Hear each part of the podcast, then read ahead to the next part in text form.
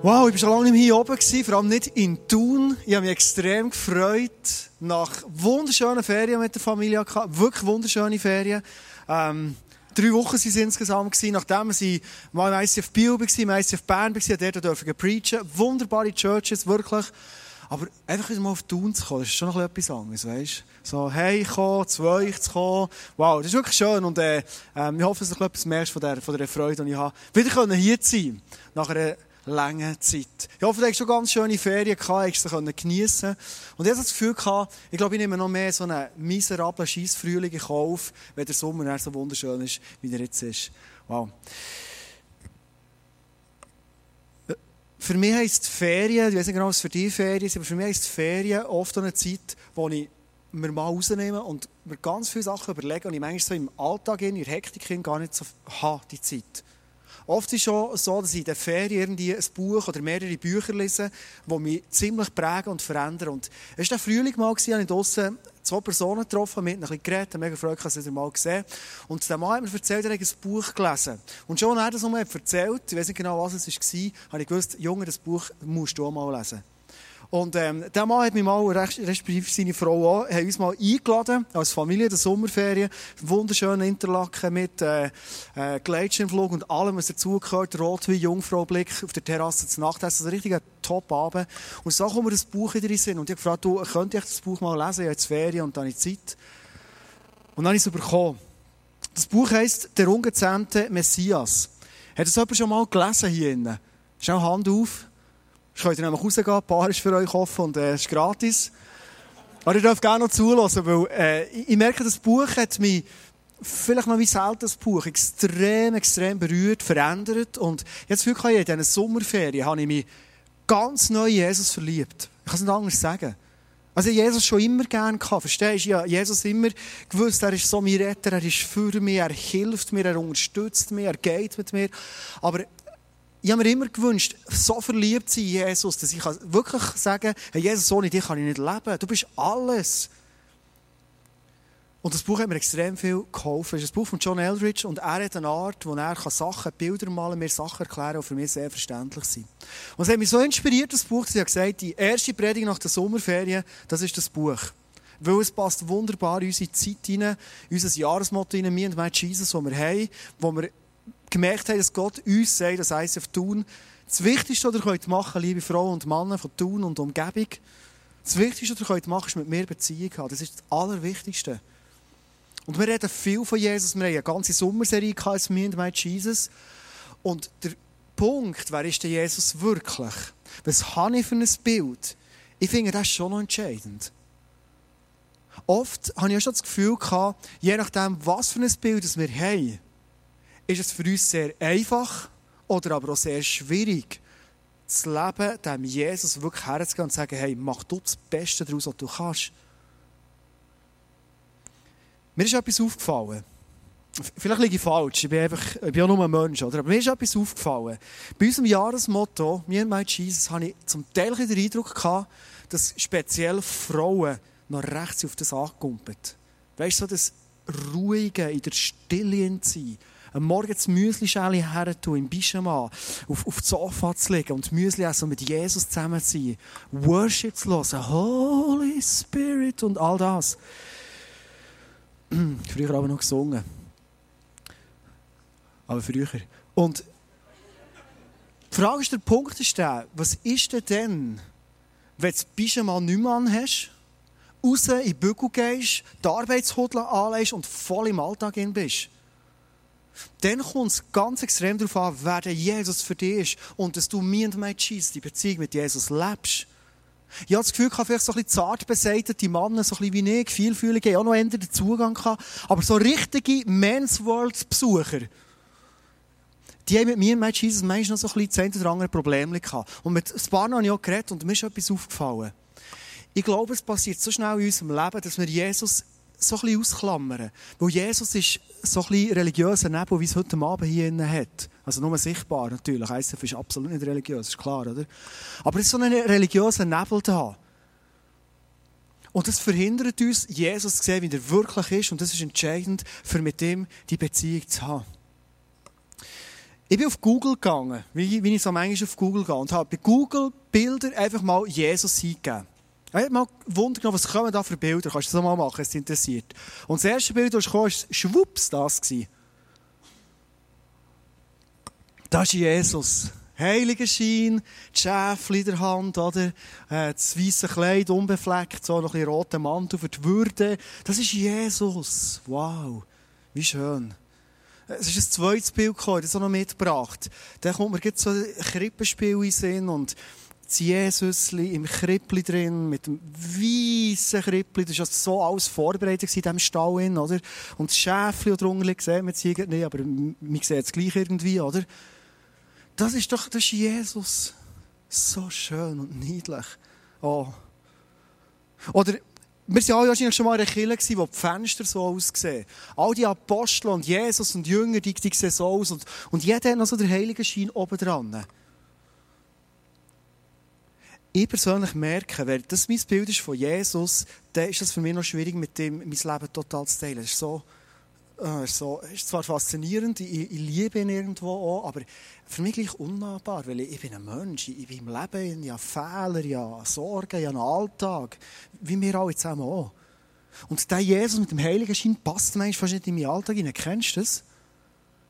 Und ich habe mir überlegt, wie ist das, wenn ich Forstwart bin? Be brave. Und bei minus 15 Grad am 13. Januar mit der Motorsage Stil einem Bäume umsagen bin, dann hörst du nicht mit Holy Spirit singst, sondern Motoren zu tut's wie ein Mohren und du bist dus im Leben. Muss der Jesus auf der Seite warten, bis es endlich wieder ruhig wird und er in die Stille kommen kann. Oder wie ist es dort, wenn du einen hektischen Alltag hast, vielleicht in der Börse arbeitest oder weiss wo, wo, wo es lärmig und du bist gefordert, wo ist denn dort Jesus? Hörst du ihn gar nicht? Oder ein anderer Punkt ist, stell dir eins vor, du bist in deinem, Ar in deinem Sport richtig begeistert und leidenschaftlich. Du bist mit dem Bike unterwegs auf einer Downhill-Abfahrt, es, es, es klebt und tätscht und tut. Wo ist denn dort Jesus? Da kannst du die Hände nicht mehr aufhaben. Wie ist es denn, denn wenn du als leidenschaftlicher FC Thun-Fan heute Abend hier oder im Stadion bist und du bist am Fanen und am Schreien und Thun spielt wieder eins, es ist ein mühsam, aber immerhin holt Maximus ein Budget. Wo ist denn dort Jesus? Ist er auch neben mir? Oder eben, es hat auch IB-Fans, habe ich gemerkt, ich habe das Bild für IB-Fans mitgenommen. Ähm, die sind im Moment eh auf, ziemlich auf Wolken 7 oben, äh, von dem her. Wie ist es denn dort? Und ich glaube, Jesus, und von dem Jesus wird heute Abend reden und eine Message daraus machen, der ist viel mehr in unserem Alltag hin, als wir manchmal denken. Schau, Jesus wird Ende Saison wieder bei allen IB-Fans sein und sie trösten. Und sagen, es hat wieder nicht gelangt. Okay, ist gut. Also, ihr seid da, ihr seid wach, das ist super, es freut mich. Ich habe das Buch Seiten von Jesus gelernt kennen, die mein Herz anfangen auftun. Weil der Jesus mit dem Heiligen Schein im Kirchenfenster oben, das macht bei mir in Distanz, wahrscheinlich bei dir auch. Aber es gibt Aspekte von Jesus und ich werde erst heute Abend mit dir anschauen, nämlich die Frage, kann es sein, dass Jesus verspielt ist und humorvoll ist? Also wenn du auf Google eingibst, lachender Jesus, dann findest du knapp noch so ein sättiges Bild, das einigermaßen Auflösung hat, dass du so eine Leinwand präsentieren kannst. Das ist praktisch das Einzige, was es gibt. Kannst du mal schauen, wenn du nicht glaubst. Heiliger Schein, da gibt es tausende von Bildern, aber ein lachender Jesus, uh, da musst du recht, musst recht searchen. Hast du dir mal überlegt, wer hätte eigentlich dir und mir den Humor und das Lachen gegeben? Das hat ja niemand von uns irgendwo einfach vorgebracht oder erfunden. In der Schöpfung heisst, Jesus uns geschaffen, er ist unser Ebenbild. Er hat uns zum Ebenbild geschaffen. Das heisst, offenbar hat auch Gott Humor, glaube ich. Vielleicht ist das für dich ein bisschen schwierig, zu mir zu sagen, kann es sein, dass Gott wirklich humorvoll ist, aber überleg dir mal, jeder Maler, der ein Bild malt, ein Chagall ist bekannt für seine Heiterkeit, ein Van Gogh für seine Genialität, das siehst du in diesen Bildern. Und wenn wir humorvolle Menschen sind, von irgendwo haben wir es bekommen. Das ist nicht erst im Sündenfall passiert. Wir hatten vor zwei Jahren kleine Kätzchen und die sind so herzig, sind drei kleine Kätzchen. Und wir sind manchmal als Familie vielleicht eine Viertelstunde um die herum gestanden, gehockt, wie versteinert, und haben dann einfach zugeschaut. Und die sind über einen Parkettboden geslidet und haben einander rausgedrückt und in die Tupperware-Schublade rein rausgeschossen. Und hey, verspielt Humor, von mir nur noch gelacht. Unsere Kinder, der Noel, der ist aber nur noch so hin und her gehopft und, und die Kätzchen haben gespielt. Von wo haben sie das? Ich glaube, wenn wir Jesus verstehen wollen, all die Geschichten, die in der Bibel beschrieben sind, und wir den Humor ausschließen, dann wird es für uns zum Teil schwierig, Jesus zu verstehen. Ich werde dir eine Geschichte erzählen. Heute Abend steht in Matthäus 15, Vers 22. Und zwar hat es so eine Situation gegeben, wie es so oft hat gegeben. Jesus war mit seinen Jüngern unterwegs und er ist gelaufen. Und Jesus ist gelaufen und gelaufen, stundenlang, von einem Ort zum anderen mit seinen Jüngern. Ich stelle mir vor, es zum Teil relativ öd und langweilig gewesen. Und das ist auf einmal passiert, wo Jesus mit seinen Jüngern ist gelaufen, dass eine kanonitische Frau kommt und die hat echt ein Problem gehabt. Und zwar ihre Tochter hat, ist von Dämonen besetzt gewesen. Und das ist nicht lustig. Und sie kommt her und sagt, Jesus, du bist meine Hoffnung. Jesus, bitte hilf meiner Tochter, mach sie gesund und treib die Dämonen aus. Und im ersten Moment sagt Jesus nichts. Er tut so, es nicht gehört. Läuft weiter. Die Frau wird energischer, geht vor Jesus her und sagt, Jesus, hast du nicht gehört? Meine Tochter, ich weiss, du kannst ein Wort sagen und, und alles ist, ist, ist gut.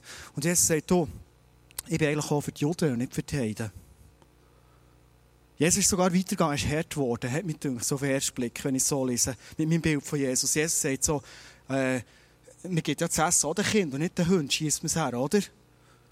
Oh, dicke Post.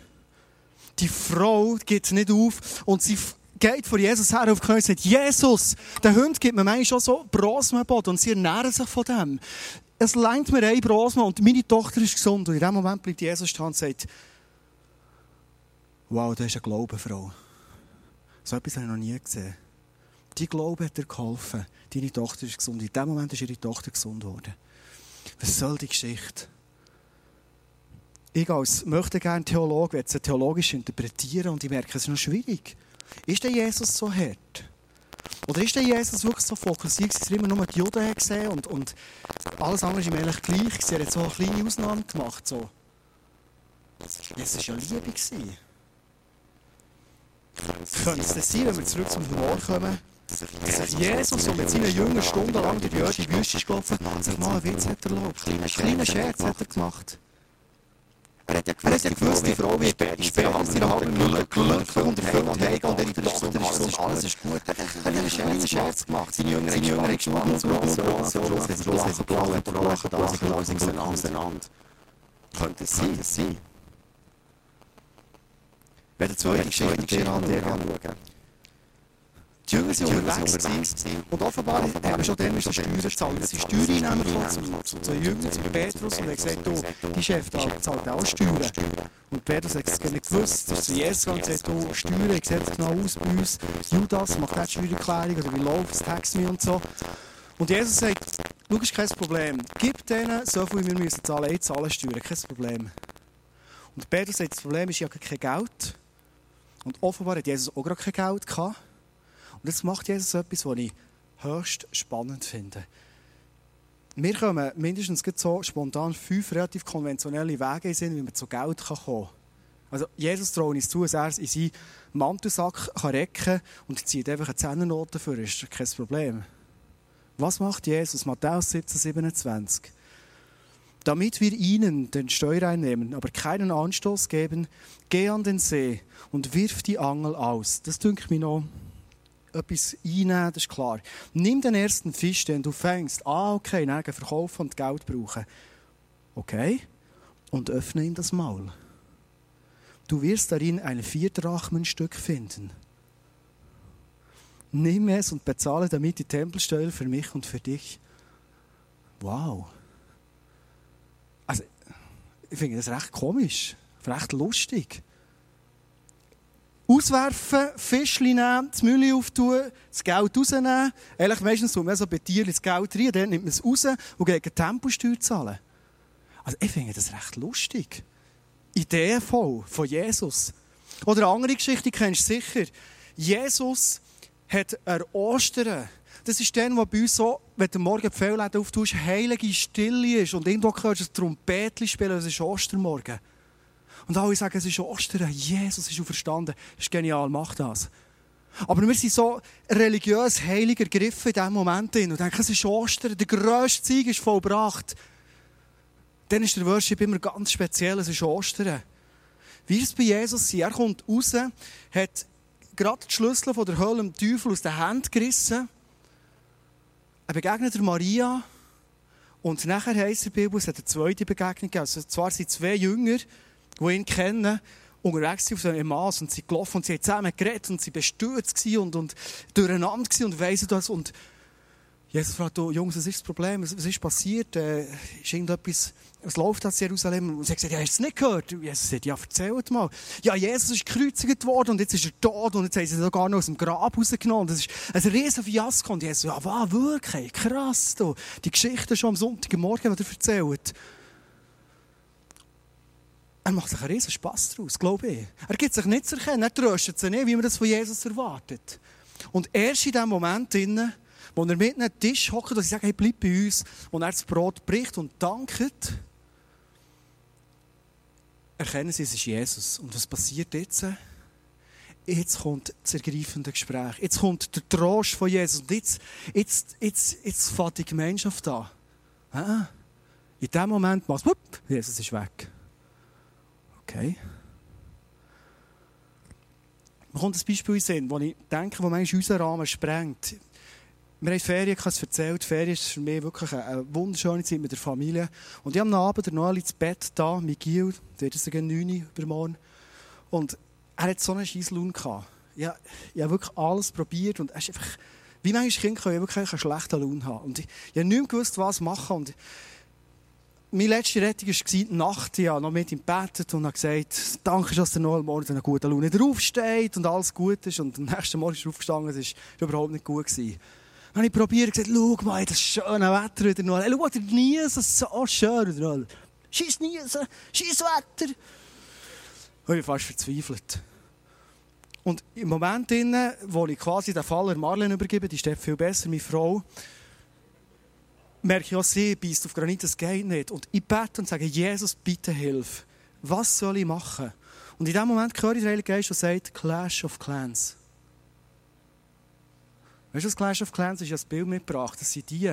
Das ist ein Spiel, das du auf dem iPhone, iPad kannst spielen kannst. Und das ist eines der Lieblingsspiele von Noel und von mir. Das sind die von mir geerbt. Also, das gerne spielen. Wir haben zusammen das Spiel immer wieder gemacht und er hat es jetzt selber auch für sich auf dem iPhone von meiner Frau, so sind die geregelt. Und ich habe ihm mal versprochen, und das ist mir in dem Moment, wo ich höre, Clash of Clans in Sinn, ich immer versprochen, ich werde ihm, das ist eigentlich alles gratis, aber ihm zum Geburtstag ein Feature aufladen, dass er ein bisschen schneller seine Stadt aufbauen kann. Und er hatte dann noch überhaupt nicht Geburtstag gehabt. Und in dem Moment habe ich den Eindruck, der Geist gesagt, schenke ihm es heute, jetzt. Und er sagt ihm noch, du weißt was, Clash of Clans, das ist ja Geburtstag, aber jetzt ja Ferien, jetzt hast du ein bisschen Zeit mehr zu spielen, soll dir das Feature jetzt schon kaufen?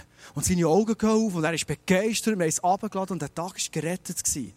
Ich weiss, hier sind so Eltern, die sagen, ja, schon logisch, wenn du Kind etwas schenkst. Aber beim Noel, wenn er so eingeschossen ist, dann kannst du manchmal noch schenken und versprechen und es nützt nichts.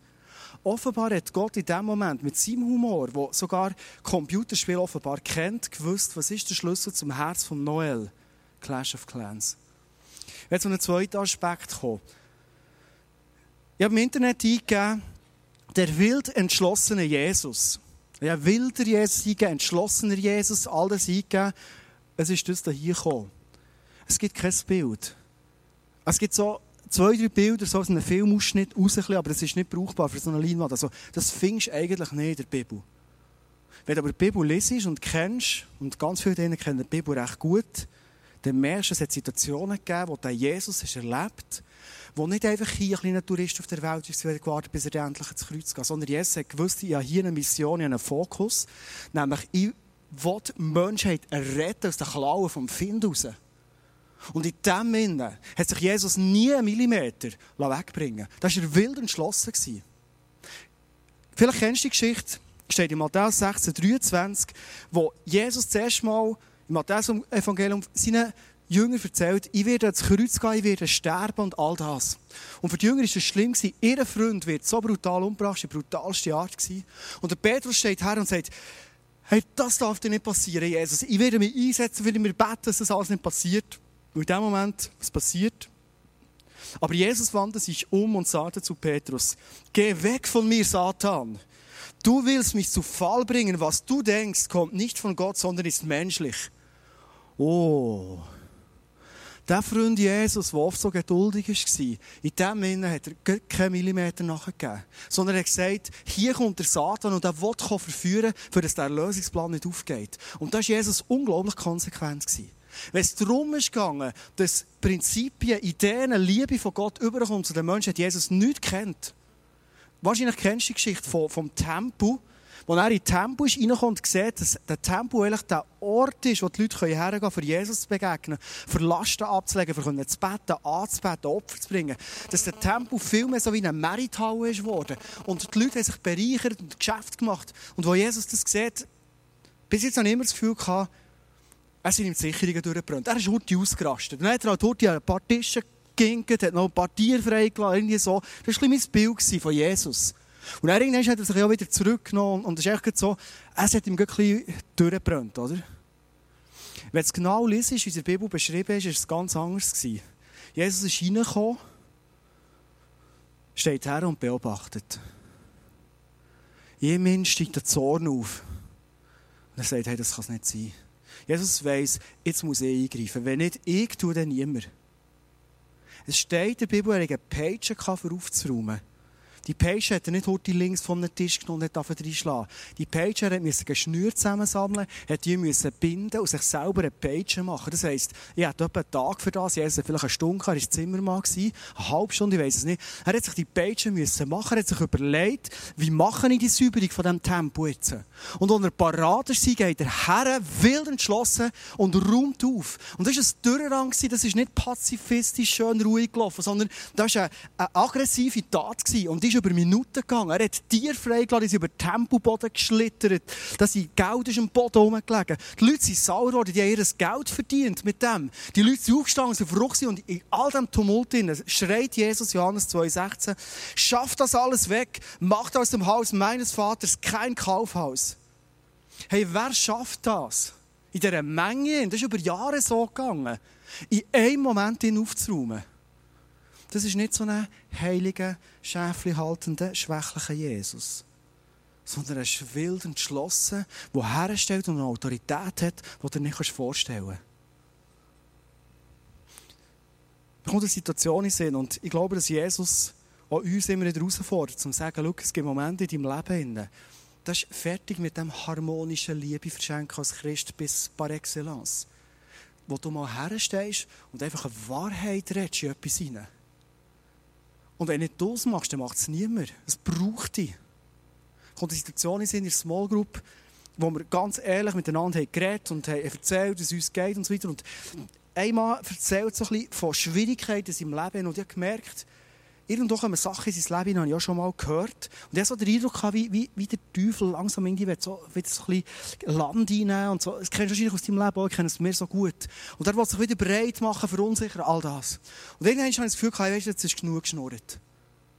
Und ich wusste, ich als Small Leader, jetzt ist der Moment, wo ich anbiete, mit aller Entschlossenheit, sage, weißt du, sollen wir einfach jetzt zusammenstehen und beten. Wollen wir den Satan aus diesem Leben rausweisen mit aller Entschlossenheit. Und ich bin einer, der sonst beim Betten relativ gepflegte Wörter braucht. So Hure und so kommt eigentlich nicht vor. Aber in dem Moment ist, ist, habe ich wirklich gemerkt, hey, jetzt, jetzt geht es darum, Autorität zu nehmen und rauszubeten. Und das Resultat von dem war, der Freund sagt mir am Schluss, schau da Abend, das war nur gut. Ich gehe anders heim. Es hat es gebraucht der wild entschlossene Jesus hat es gebraucht, für Ordnung zu machen. Und oft sagt uns Gott, hey, manchmal sind nette Worte fertig. Manchmal braucht es nämlich den oder Find, der reinkommt in unser Leben, rein, dort, wo er will, äh, Autorität übernehmen, Land nehmen, dass wir herstehen. Und da geht es nicht mehr um nette Worte, sondern da geht es um Autorität und Klarheit und Ausweisen. Das sind zwei Aspekte, die ich recht tief ausführlich beschrieben habe. Wir können weitere Aspekte auf, aufführen. dann noch ein paar hier, die ich mitgebracht habe, wie beispielsweise, es hat einen traurigen Jesus gegeben. Jesus, bevor er ins Kreuz ist, im Garten Gethsemane, hey, er war verzweifelt. Er, er hat gewusst, hey, jetzt, jetzt geht es um alles. Er ist zu seinen Jüngern gegangen und gesagt, hey, bitte bet für mich. Das ist nicht lustig jetzt. Ich brauche dich. Ich bin nicht mehr wild entschlossen. Ich bin, traurig und, und es ist mir Schweiß abgelaufen, wie Blut. Hast du schon überlegt, Jesus kennt deine Traurigkeit. Jesus ist nicht einfach als Superhero durch die Welt durchgegangen. Jesus ist ein Mensch wie du. Er kennt das. Es gibt der müde Jesus. Vielleicht hast du auch schon die Frage gestellt, warum hat Jesus oft den Leuten, die er geheilt hat, gesagt, Gott das Wunder niemandem sagen. Zeigen es heute im Tempo, dass er rein sind, zum Beispiel die Aussetzungen, aber Gott das Wunder nicht erzählen. Sie hat die Leute nie können. Wenn du Wunder erlebst, erzählst du allen. Und du könntest dich fragen, warum sagt das Jesus? Wunder soll man doch sagen, dass du Glauben fördern. Für mich gibt es eine Erklärung, die für mich nachvollziehbar ist, nämlich Jesus hat gewusst, immer die Wunder rauskommen. Und Jesus hat nie Popularität gesucht, sondern Jesus hat Menschen geliebt und gesehen. Immer die Wunder rauskommen, da gibt es einen riesen Menschenauflauf und, und ich komme nicht zu mir Ruhe und, und ich brenne aus in dem Ganzen. Jesus war manchmal einfach müde. Gewesen. Manchmal ist Jesus einfach gegangen. Wie war es denn gewesen, zum Beispiel, wo ihm ist die Nachricht überbracht wurde, der Johannes von Teuf, der Täufer ist umgebracht worden. Jesus hat die Jünger verlassen, ist ganz allein rausgegangen und hat seine Traurigkeit, seine Müde einfach mal wieder müssen auftanken und für sich allein mit dem Vater zusammen sein. Es gibt den Aspekt vom enttäuschten Jesus. Ganz am Schluss von seinem Leben, nachdem er drei Jahre mit seinen Jüngern zusammen war, sagt der Philippus, dauert mich fast ein bisschen, der Lappi sagt irgendwie so, Jesus, so by the way, du äh, könntest du mal sagen, wer der Vater überhaupt ist? Und Jesus regt sich den Kopf und sagt, Philippus, jetzt bin ich drei Jahre mit euch unterwegs. Ich habe drei Jahre vom Vater erzählt. Ich habe euch immer wieder gesagt, alles, was ich mache, ich präsentiere euch den Vater. Checkst du es nicht? Ich weiß nicht, ob es Jesus so gesagt aber so kommt es mir entgegen, wenn ich die Bibel lese. Er ist fast verzweifelt. So äh, kommt er nicht raus. Es gibt auch den verschwenderischen Jesus. Also wenn du die Natur anschaust, ich bin heute Morgen noch eins für, für die, die letzte Eindruck, für die Message zu holen, draussen der Sonne gehockt und ich habe Jesus gesagt, hey, der Sommer, der war so verschwenderisch gewesen, an Wärme, an Licht, an, an Leben, an, an Thunersee, an, an Bergen, an, einfach, ich wäre der Hälfte auch schon glücklich gewesen. Aber du, du, du gibst noch mehr. Wenn ich die Natur schaue, hey, du bist verschwenderisch. Wenn du denkst, das erste Wunder, das Jesus hat gemacht hat, obwohl er noch gar nicht ein Wunder machen dann ist das Wunder, das er aus Wasser Wein macht. Und das war in einem Moment, wo die Hochzeit schon fast so ein bisschen, äh, mindestens im zweiten Teil war. Also, ich kann sagen, komm, die Leute haben doch genug getrunken, gibst noch irgendwie, es ist irgendetwas, noch genug Wasser und so, dass sie dann wieder wenigstens heimlaufen und heimfahren, so ein bisschen gerade. Und in diesem Moment macht Jesus aus Wasser Wein. Und was ich faszinierend finde in der Bibel, steht sogar wie viel. Es hat nicht geheißen, er hat noch ein bisschen Wein gemacht und das war fein. Erstens war er extrem fein und zweitens, umgerechnet hat Jesus 1028 Flaschen Wein gemacht. Das ist recht viel. Also ich habe nicht ganz so viel Keller. Das ist recht viel. Es gibt den Aspekt vom durstigen und hungrigen Jesus. Er kommt auf Samarien an einen Brunnen, es ist heiß, seine Jünger gehen zu essen kaufen, sie müssen unbedingt etwas essen und es ist eine Frau dort. Und er weiß genau, was die Frau braucht. Er kennt die Frau. Und schlussendlich wird es eine riesige Geschichte aus der Frau geben. Aber das Erste, was er macht, ist, weißt du, sie hat Durst. Kannst du mir bitte etwas trinken geben? Und was mich begeistert an diesem Beispiel ist der Punkt, Jesus schafft es aus so einer Alltagssituation raus, wo er einfach Durst hat und eine Frau bittet, dass sie ihm Wasser gibt. Er schafft es aus dem heraus, ihr das Reich von ihm zu erklären. Er schafft es, dass die Frau merkt, hey, der Messias steht vor mir. Der gibt mir etwas, was mir noch nie jemand hat gegeben hey, Der redet auf eine Art, wie noch nie jemand mit mir hat geredet. Sagt mir, du wirst selber zu einem Brunnen werden, wo Wasser wird rausgehen. Aus einer durstigen Alltagssituation Situation heraus schafft sie Jesus, eine Frau, völlig zu transformieren. Sie geht raus in die Stadt und sagt, ich habe den Messias gefunden. Ich werde zum Schluss eine Frage stellen. Bei all diesen Aspekten, und ich weiss, die meisten hier kennen Jesus noch unter ganz vielen anderen Aspekten als das, was ich jetzt gebracht habe. Was hat Jesus eigentlich gebracht? Und vielleicht kommt er so spontan in Sinn, er hat Liebe gebracht, Er hat Vergebung gebracht, all das stimmt. Jesus hat aber etwas ganz Spezifisches gebracht. Es gibt eine Bibelstelle und ich denke, es ist eine Bibelstelle, sich lohnt, die auswendig zu können, vor allem auch zu wissen, wo sie steht. Und ich finde es noch spannend, dass Gott ganz spezielle Bibelstelle ausgewählt hat, um zu zeigen, was er eigentlich gebracht hat. Ich habe heute Abend zwei Bilder gebracht von, von, von Fußball. Und im Fußball gibt es eine Position, der Zehner. Das ist der, der sehr viel Einfluss auf das Spiel hat, der, die entscheidenden Angriffe lanciert. Und oft ist es so, wenn zwei Teams gegeneinander spielen, ist es manchmal so ein Kampf zwischen den zwei Nummern 10, nämlich die Spielgestalter. Und es gibt einen Vers, der steht in Johannes 10, 10, warum es Jesus eigentlich ist gekommen. Es steht etwas von einem Kampf gegen ein anderes Team, gegen Dieb. Und es steht dort, der Dieb kommt nur, um die Schafe zu stehlen und zu schlachten und um Verderben zu bringen. Alles, was der Satan will, und er ist hier beschrieben, ist Tod zu bringen, Verderben. All das, was schlecht ist, was uns begegnet in unserem Leben ist, das führt schlussendlich zum Tod. Und Jesus sagt ja etwas anderes im Sinn. Ich aber bin gekommen, um ihnen Leben zu bringen. Leben in ganzer Fülle. Hey, und das sagt der Schöpfer der Welt. Ich bin gekommen, als Mensch für Leben zu bringen. Und wenn Jesus vor Leben in der Fülle redet, ich bin heute Morgen auf einem Bänkchen gehockt und der Bauer dort hat seine drei Rosse ausgelassen. Und die drei Rosse kamen. Und es ist mir aber vorgekommen, wie früher meine Wadli, sie ausgesehen, nicht mehr trainiert. Muskeln, Sehnen, so richtig, wow. Leben im Überfluss. Diesen Rössli wird doch die halbe Kraft länger. Überleg dir mal, wenn Jesus von Leben im Überfluss redet.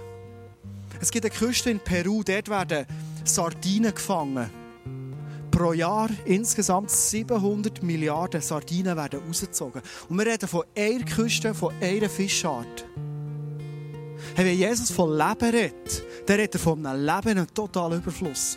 Oder wenn du das Mikroskop für nimmst und ein Tröpfchen aus einem Teich nimmst, so ein richtiger Naturteich, und das her hast, dann hast du Tausende von Mikroorganismen in diesem Tröpfchen, die du beobachten kannst. Leben drin, in einem Wassertröpfchen aus einem Teich. Jesus redet von Leben, wo er der Einzige ist, der Leben kann schöpfen kann. Ich glaube, es uns immer wieder passiert, wenn wir Jesus als Vorbild haben, wenn wir Jesus lernen kennen, dann sehen wir das Leben und vielleicht ist es heute Abend so gegangen und du denkst, Jesus hat immer gesagt, ich bin gekommen, so als erster Mensch für vorzuleben, was es heisst, mit Gottes Leben, das immer erfüllt sein. Und er setzt da unglaubliche Marken. Und was oft unser Fehler ist und das Problem ist, wir sagen dann, hey, dorthin will ich auch kommen. Ich habe das lange gemacht in meinem Leben. Ich habe immer das Gefühl gehabt, ich entwickle mich, ich werde besser, ich werde besser und irgendwann bin ich dann sehr, sehr nach dorthin. Und ich habe gemerkt, ich bleibe immer der gleiche. Also klar gibt es gewisse Charakterentwicklung, Persönlichkeitsentwicklung, klar, du hast Erfahrungen sammeln und so weiter, aber so Grundprobleme, die habe ich immer noch die gleichen, die ich mit 18, 20 Jahren hatte. Ich bin aber so enttäuscht von mir. Kennst du das? Der Punkt ist der, ich von meinem Leben, ich bringe es nie daher. Und manchmal war ich erschöpft, frustriert, habe alles schlittern und gesagt, ich werde es eh nicht schaffen. Und dann gehst du auf. Das, was Jesus sagt mit dem Leben, das ich gebe, erfülle, ist nichts anderes als das, dass er sagt, schau, ich will reinkommen in dein Leben hinein. Und mit meinem Leben dort, was tötet in deinem Leben, dort, wo nichts da ist, wo Zerstörung da ist, mein neues Leben einhauchen. Das ist das, was ich will. Und jetzt ist nicht aufdringlich, er bietet es an. Und wenn das Neue Testament fertig ist, ist nach der Zeit, wo jetzt da war, Briefe von Paulus zum Beispiel, Petrus, es ist immer wieder von einem Vergleich, den die Jungs checken, nämlich Christus, Jesus, der ist in uns innen. Und überall dort, wo sein Leben ist, dort ist seine Freiheit und seine Kraft. Das, was heute Abend Jesus dir und mir sagt, ist der entscheidende Punkt, nämlich, ich werde dein Freund sein und ich werde vor allem der Freund sein, der überall in deinem Leben ist. Ich werde zum Schluss ein Clip zeigen. Und zwar ist es ein Clip von einem amerikanischen Freund und wer schon lange im ISF tun ist, kennt ihn wahrscheinlich. Schau mal schnell das Clip noch an.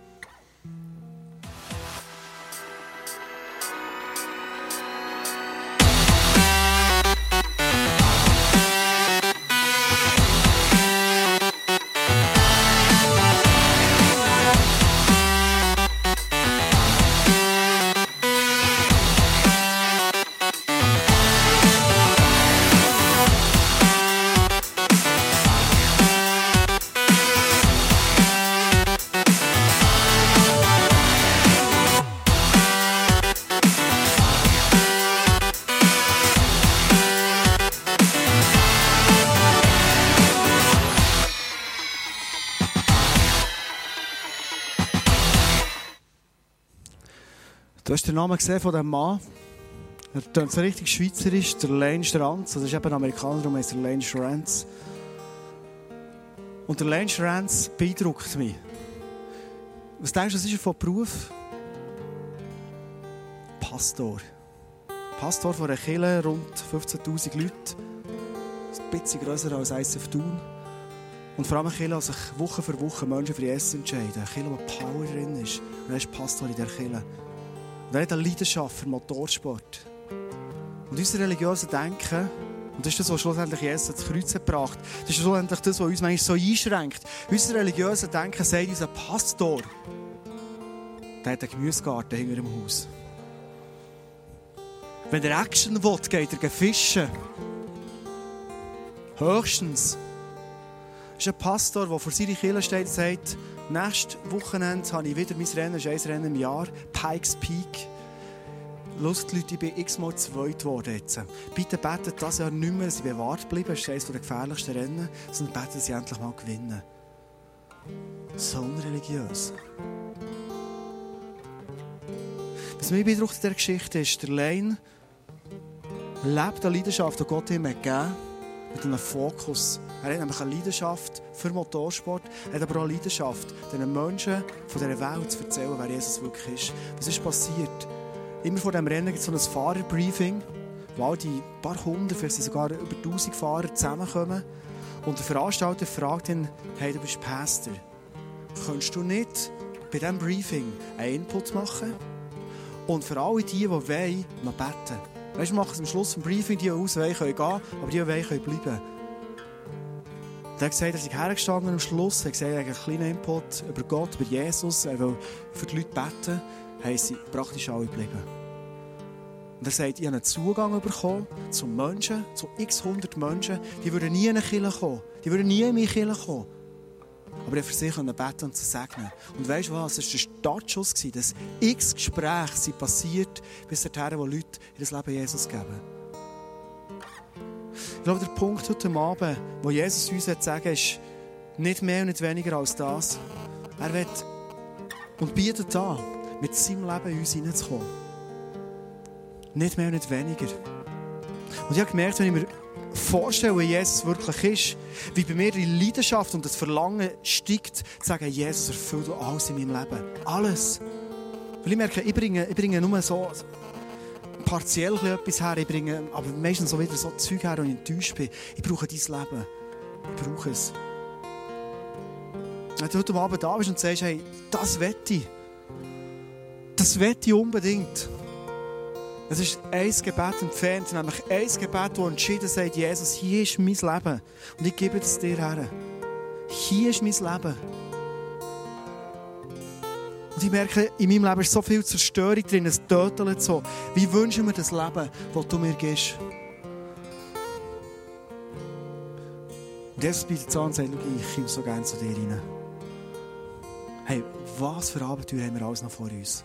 Was für Entwicklungsschritte werde ich mit dir machen? Ich habe heute Abend Face to Face, der 5 Celebration, einen hinterher, der sagt, hey, seit ich im ICF bin, seit ich hier bin und, und von einem Gott höre, der offenbar mehr als ganze Person interessiert ist, seitdem blüht mein Leben auf. Und er ist so strahlen. Jetzt, ich, am Schluss eine Frau im Facebook, soll jetzt noch für die beten oder nicht? Und er hat gesagt, ja, buh, eigentlich kann er nur mal sagen, dass ich so happy bin. Wow, das ist Jesus mit seinem Leben Fülle. Das ist das, was ich mir für dich wünsche. Ich werde dir drei Fragen stellen zum Schluss. Wo gibt es Bereiche, wo du im Leben in Jesus ausklammert hast, weil du so ein religiöses Bild hast von ihm? Es hat nicht gepasst auf dein Leben. Wo willst du heute Abend, dass sich religiöser Nebel verzieht aus deinem Leben raus? Dass du den echten Jesus hast bei dir? Wo willst du ganz bewusst Jesus einladen und sagen, schau, auch in diesem Bereich, wo ich bis jetzt das Gefühl hatte, du musst vor dem Stadion warten, bis, de, bis der IB endlich fertig ist. Sagen, hey, lade dich auch dort ein. Jesus freut sich auf die Türen auf, auf die Angebote, die von uns kommen. Will zum Schluss beten. Jesus, du bist wirklich der Gott, der mich beeindruckt. Und ich merke, wenn ich Bibel lesen und, und auch Leute haben mir die erklären, wie, wie jetzt John Eldridge es gemacht hat, dann merke, dass ich ein Bild bekomme von dir, das mich so verliebt macht in dich. Jesus. Ich merke, du bist ein Mensch sein. Ich glaube, jedes hier sehnt sich so ein Mensch können sein wie du. Du bist ein Mensch die Leute haben sich geschart um dich und haben mit dir zusammen sein weil du hast etwas verkörpert und gelebt, das die Leute noch nie gehört haben. Wenn du musst auf da Jesus, und das ist heute noch so, da kommt so Autorität raus, so Wahrheit raus, so Liebe raus, die die Menschen noch nie gehört. Und jetzt ist heute das, was du redest. Und danke, dass du heute Abend redest, Jesus. Und jetzt will ich mein Herz jetzt auftun und offen zu dir. Red du, Jesus, und ich bin da für dich. Und ich weiss, dort, wo du bist, dort ist dein ganze Leben in Fülle. Und nach dem sehnen wir Jesus. Amen.